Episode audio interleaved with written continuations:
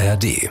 Kurzer Hinweis, hier folgt jetzt ein Extra, ein Bonus zu einer unserer Dark Matters Folgen, ein Gespräch zu einem Thema, wie läuft das eigentlich genau bei den Geheimdiensten? Viel Spaß beim Schlaumachen.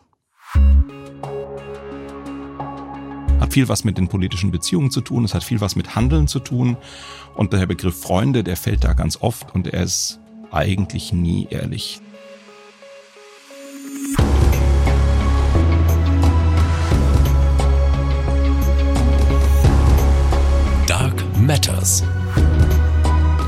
Geheimnisse der Geheimdienste. Mit Eva Maria Lemke.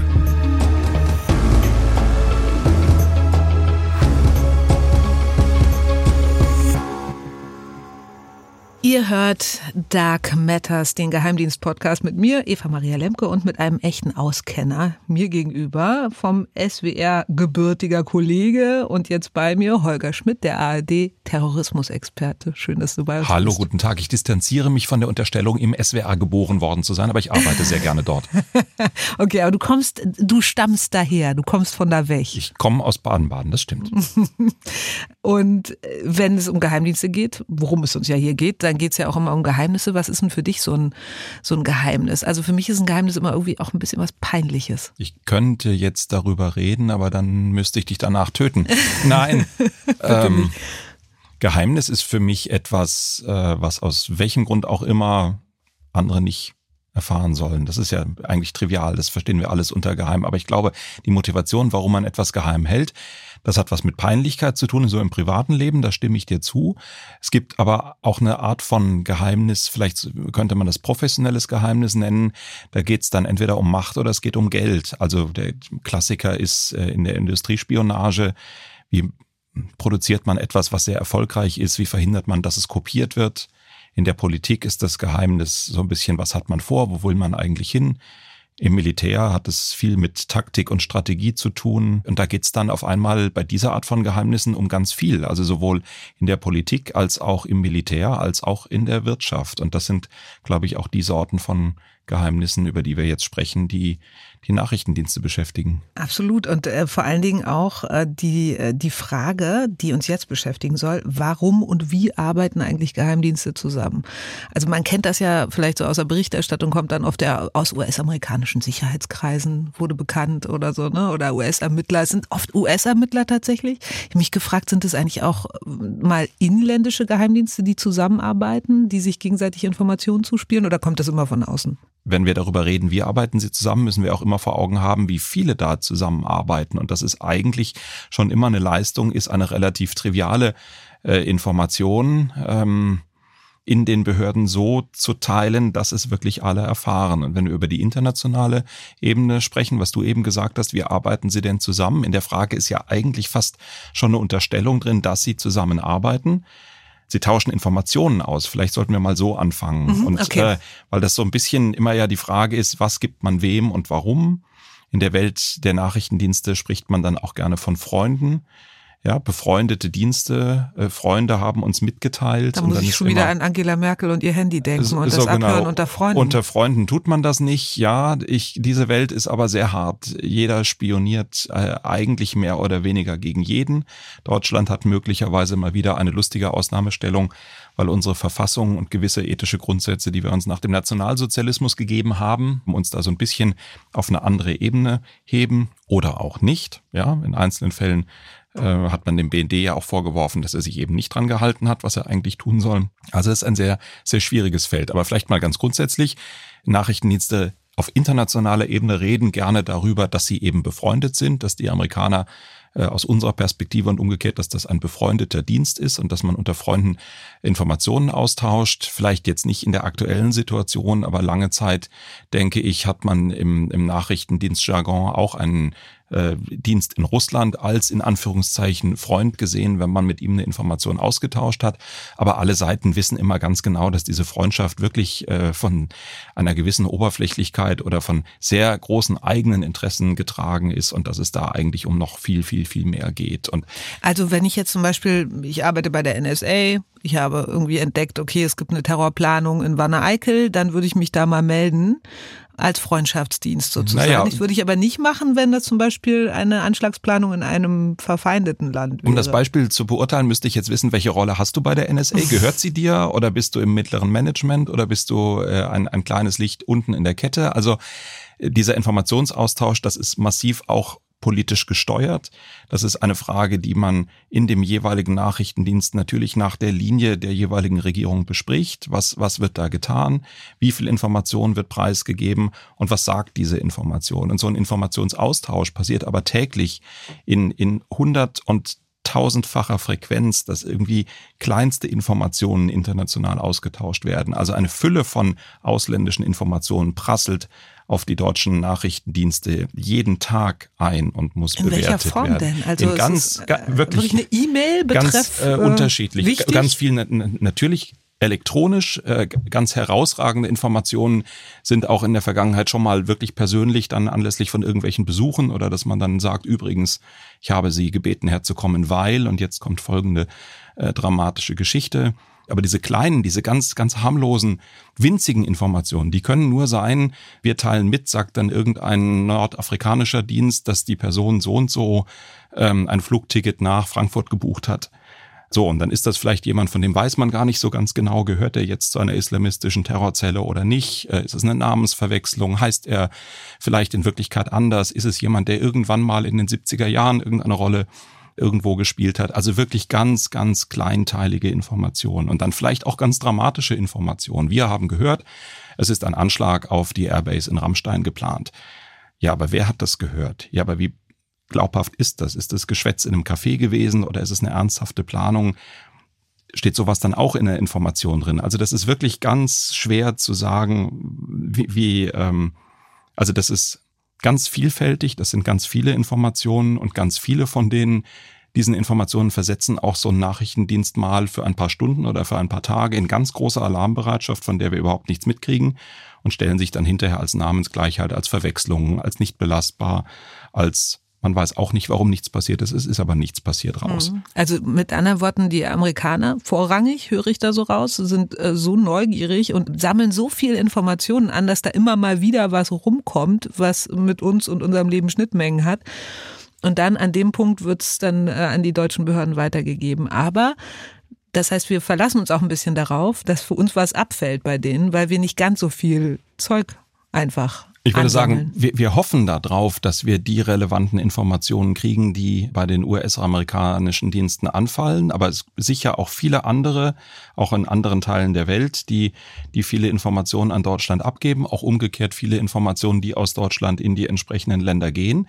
Aber wenn wir uns zum Beispiel angucken, den, den riesigen Markt der Online-Bestellungen, viele der Unternehmen äh, nach US-amerikanischem Recht, viele der entsprechenden Server in äh, den USA, eine ganz große Bestrebung der USA eben bei gefährlichen Stoffen rund um synthetischen Sprengstoff oder biologische Waffen oder diese Dinge ist ja auch etwas, was die USA sehr interessiert, wer das bestellt, wohin das wandert. Und das sind Informationen, da müssen wir uns schlichtweg darauf verlassen, dass wir das aus den USA kriegen, weil es jetzt ohne weiteres äh, zum Beispiel für den Bundesnachrichtendienst ja gar nicht möglich wäre, so eine Information zu bekommen. Es sei denn, man würde eben selber anfangen, zum Beispiel zu versuchen, die Bestellsysteme von Amazon zu hacken und einfach äh, wirklich in einer eigenen Operation zu versuchen, alle Bestellvorgänge von, von Amazon in den USA selber mitzulesen und auszuwerten. Und da kann ich nur sagen, jenseits der Frage, was das politisch bedeuten würde, viel Spaß, weil das ist ja nicht nur technologisch schwierig, das ist auch von den Datenmengen riesengroß. Deswegen ist da schlichtweg die Hoffnung, dass man wie im Rezin-Fall so eine Information dann eben kriegt. Und was liefern wir im Gegenzug genau?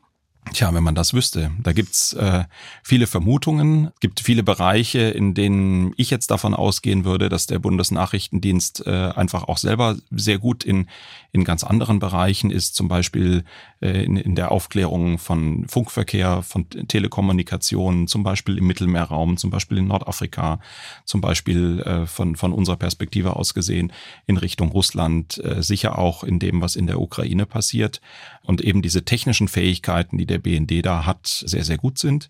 Es gibt äh, wichtige Internetknoten ähm, in Frankfurt am Main, die im, im Grunde den weltweiten Internetverkehr betreffen. Darum geht ja äh, die entsprechende BND-Affäre eben zur Frage, was der BND da getan hat, als er in die Internetknoten reingehört hat.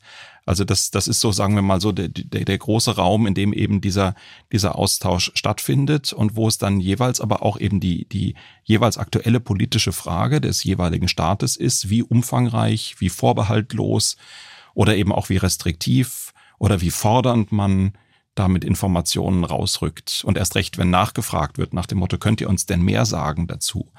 dass dann unter Umständen kommt, na ja, aber solange ihr euch auf diesem anderen Gebiet so und so anstellt, sehen wir uns, glaube ich, nicht in der Lage, da noch irgendwie mehr zu liefern. Also das ist schon auch so ein, hat was viel was mit den politischen Beziehungen zu tun, es hat viel was mit Handeln zu tun.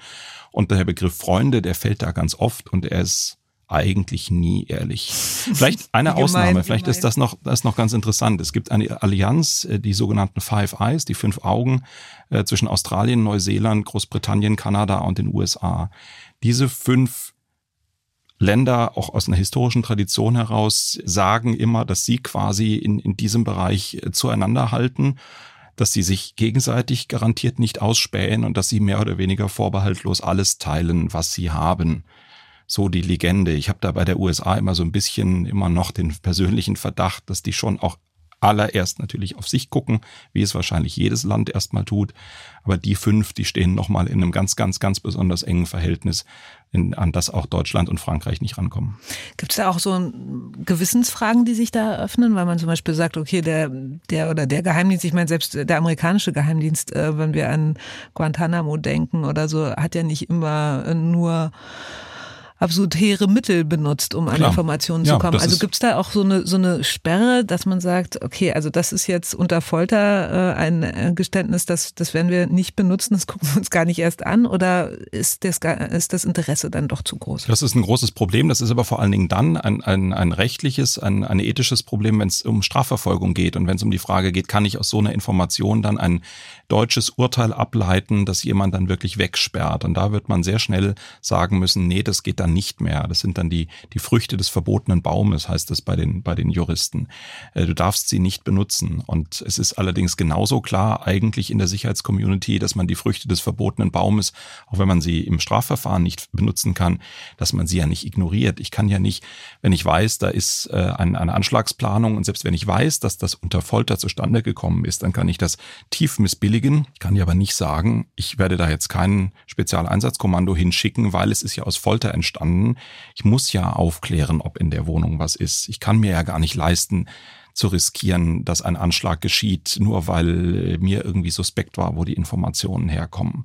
Und umgekehrt sagen aber auch deutsche Nachrichtendienste sehr offen, dass sie auch Informationen kriegen, zum Beispiel von Ländern wie Russland oder China, die ganz gezielt und erkennbar darauf ausgerichtet sind, dass sie eigentlich was anderes wollen. Sie wollen eigentlich eigene Interessen verfolgen. Also zum Beispiel aus der Perspektive von China, dass Menschen angeschwärzt werden, der, der Volksgruppe der Uiguren in, in Deutschland zugehören und dass man ganz gezielt versucht, quasi mit vermeintlich brisanten Informationen in Richtung Deutschland die Unterdrückung äh, quasi durch deutsche Behörden weiterführen zu lassen ja, oder auch Falschinformationen, Falschbeschuldigungen äh, gegen äh, Leute zu lancieren. Also es ist ein, ein übles und ein schwieriges Geschäft, dieser Informationsaustausch.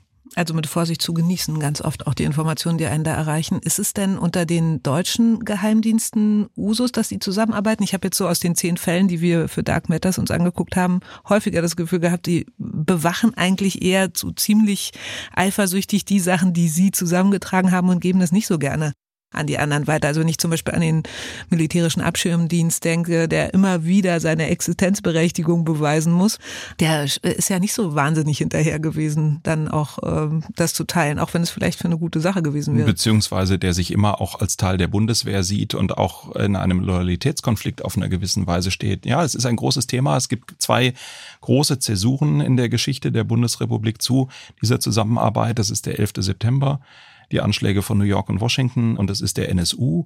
Beide Fälle auf ihre Art haben gezeigt, dass Geheimniskrämerei in den Behörden ganz große Risiken birgt. Beim 11. September ist das ja eigentlich eher das US-Thema, dass in den USA unendlich viele Informationen über die Terrorzelle eigentlich da waren, bis hin zum Flugunterricht, den die Attentäter ja vorher absolviert haben und man hätte da was merken können und hat es nicht. Das ist in Deutschland ähm, am 11. September eher so, hat man gesehen, oh, in den USA ist da was schiefgelaufen, droht uns dieser Fehler auch, auch wenn man schon da ja viele Behörden hatte, die nicht so gut miteinander kommunizieren. Und dann beim äh, Aufdecken des NSU ist es eben noch viel deutlicher geworden 2011, dass eben auch in Deutschland die Kommunikation überhaupt nicht funktioniert und ganz viele Informationen über das Trio Zschäpe, Böhnhardt, Mundlos in unterschiedlichen Ämtern Bruchstücke da waren und man Dinge schon auch anders hätte kombiniert zusammenführen können. Und daraus ist so die große Erkenntnis geworden aus diesem alten Abschottungsprinzip, das hieß Need to Know, schon in den Behörden, aber erst recht dann im Verhältnis der Behörden untereinander soll jeder nur das Nötigste wissen, ist eher so die Erkenntnis des Need to Share, also das Teilen ist das, was es braucht. Ja, je mehr wir miteinander reden, umso mehr entdecken wir etwas. Das ist daraus geworden. Aber ob das heute immer noch frei von Geheimniskrämerei, Eitelkeit, Rivalitäten zwischen Personen und Ämtern und Verfassungsschutz und Polizei ist, das äh, Nee, ich fürchte, das spielt immer noch wirklich eine Rolle, dass viel besser geworden ist, dass man sich viel bemüht, aber dass es immer noch ganz große Egomanen und eigene Befindlichkeiten gibt. Also Austausch unter den Geheimdiensten, Zusammenarbeit oder eben auch irgendwie einfach nur das Weiterreichen von Informationen. Das sind Gefälligkeiten unter Freunden, die aber mit Vorsicht zu genießen sind, teilweise zumindest. Danke, dass du uns davon erzählt hast, Holger Schmidt. Und ich danke euch fürs Zuhören, fürs Abonnieren, fürs Teilen oder einfach fürs Dabeisein bei dieser und bei der nächsten Folge Dark Matters. Dark Matters. Geheimnisse der Geheimdienste. Und hier noch eine Empfehlung zum Weiterhören. Inflation, Verkehrschaos, Genderdebatten und ein Flughafen. Alles brandaktuelle Themen in Berlin. Im Jahr 1923 wohlgemerkt. Der Podcast Heute minus 100 vom RBB schaut exakt 100 Jahre zurück, Monat für Monat und findet immer wieder die Parallelen ins Heute. Also, ihr seid eingeladen auf diese Zeitreise in die 20er Jahre in Berlin. Heute minus 100 findet ihr unter anderem in der ARD Audiothek.